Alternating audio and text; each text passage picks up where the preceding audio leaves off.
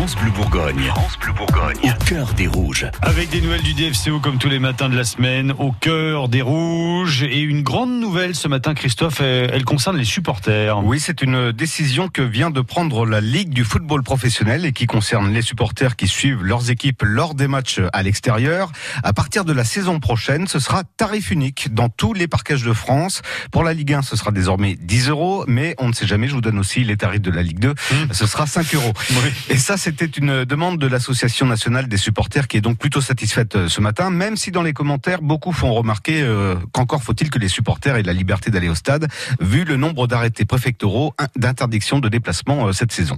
Tiens, en parlant de déplacement, celui qui arrive ne sera pas des plus faciles hein, pour les Rouges. Oui, c'est peut-être même le pire de la saison, car le Dijon Football Côte d'Or va jouer sur le terrain du Paris Saint-Germain. Dijon qui n'a toujours pas inscrit le moindre but en quatre matchs à Paris, ce qui est un record pour le PSG et pas très glorieux pour le DFCO.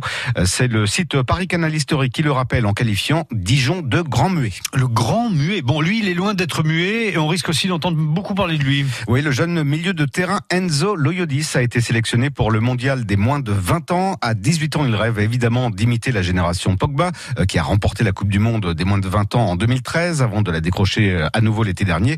Enzo Loyodis explique que la décision du sélectionneur Bernard Diomède lui permet de réaliser un rêve.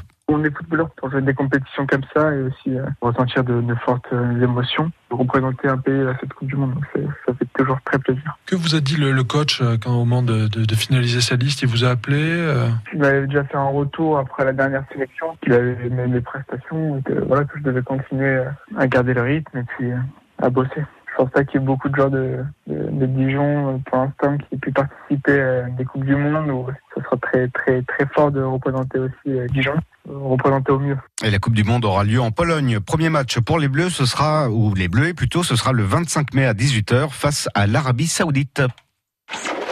Suivez au cœur des rouges sur FranceBleu.fr. FranceBleu.fr. Il est